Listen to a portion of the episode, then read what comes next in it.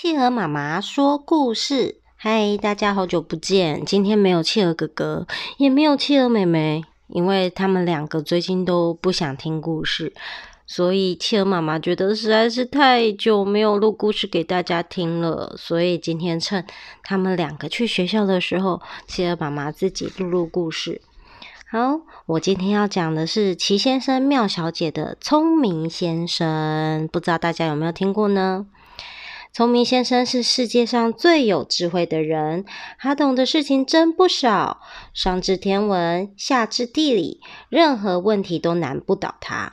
聪明先生对自己的自己的聪明才智非常满意，他常常洋洋得意的照着镜子，自己称赞自己：“啊，我是多么的聪明啊！世界上再也没有任何人比得上我啦！”小朋友。你知道聪明先生住在什么地方吗？他就住在聪明国里。聪明国里的每个人、每种动物，甚至每样东西，都聪明的令人难以相信。不信的话，我们就来看看吧。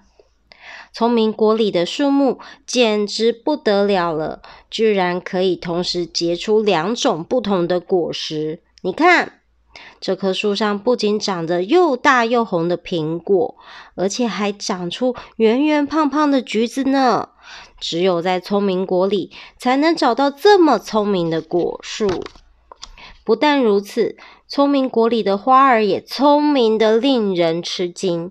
它们竟然和人一样有两条腿哦！高兴的时候，随时都可以到处跑。我想你一定从来没看过这么聪明的花吧？有看过吗？没有。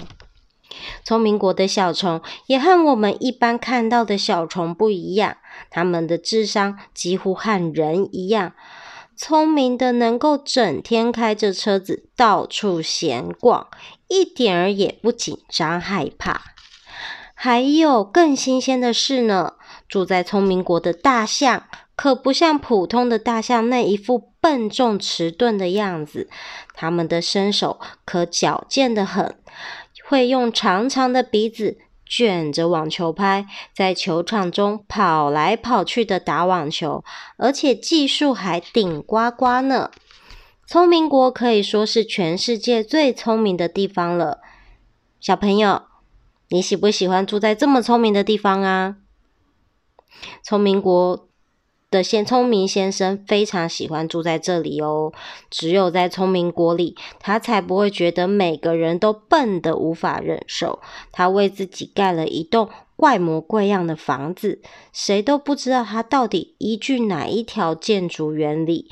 他神气地夸口说：“哇，我真聪明，只有我才盖得出这么有智慧的房子。”不但如此，他还到处向人宣传他的杰作。他盖了一栋好多窗户的房子哦。一天早晨还不到七点，聪明先生的闹钟就铃铃铃的响了起来。这个闹钟可不是普通的闹钟哦，它不但会发出响亮的铃声叫人起床，还会自动打开旁边的灯，对你说早安。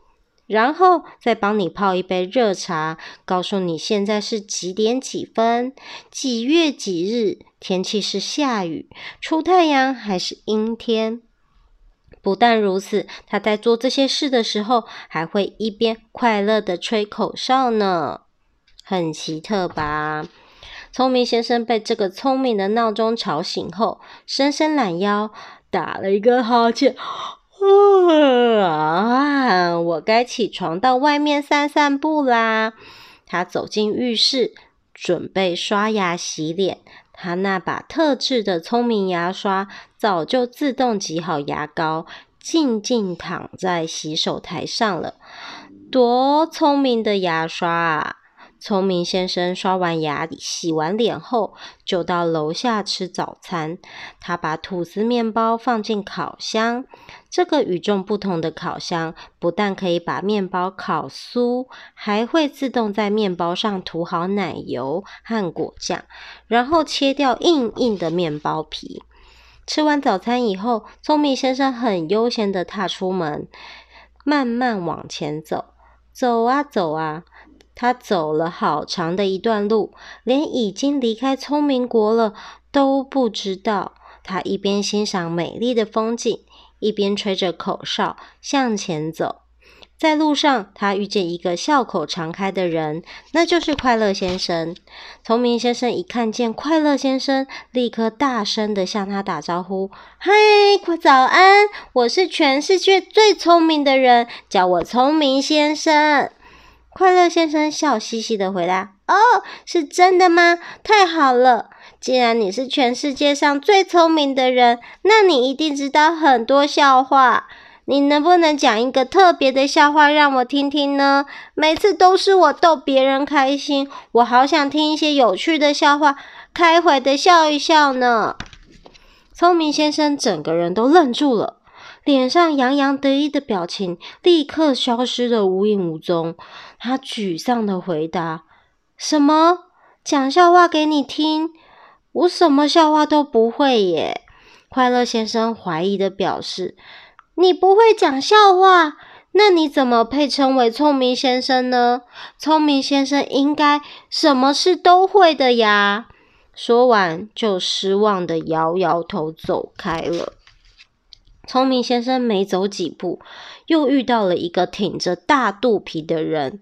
那就是贪吃先生，他立刻很大声的对着贪吃先生说：“你好，我叫聪明先生，世界上再也没有人比我聪明了。”贪吃先生高兴的回答：“哦，真高兴认识你，以你的聪明才智，一定知道怎么样才能做出最美味可口的食物吧。”嗯，我最爱吃东西啦！他一边说，一边舔舔嘴巴，口水几乎都要流下来了。聪明先生一听，整个脸都绿了，呆呆的回答：“可是我根本不懂烹饪，怎么知道如何做出美味可口的食物呢？”贪吃先生很惊讶的说。诶，你不会煮东西，竟然敢说自己是全世界最聪明的人啊！简直是骗人嘛！说完，他立刻转身离开，打算到别的地方找东西填满饿得咕噜咕噜响的肚皮。可怜的聪明先生受到两次严重的打击，自信心开始有点动摇了。这时候，有个模样憨憨厚厚的人迎面走过来，他叫做健忘先生。聪明先生想再次肯定一下自己的聪明才智，又大声地对健忘先生说：“嗨，你好，我是聪明先生，我的智慧没有人比得上哦。”健忘先生好像碰到救星一样，急忙回答：“ 哦，哎呀，太棒了！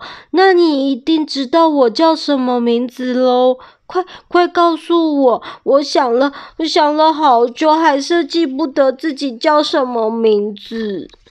这下子可惨了。”聪明先生满脸得意的表情又不见了。这是今天早上他第三次被别人考倒了。他结结巴巴的说：“我、我、我怎么会知道你的、你、你的名字呢？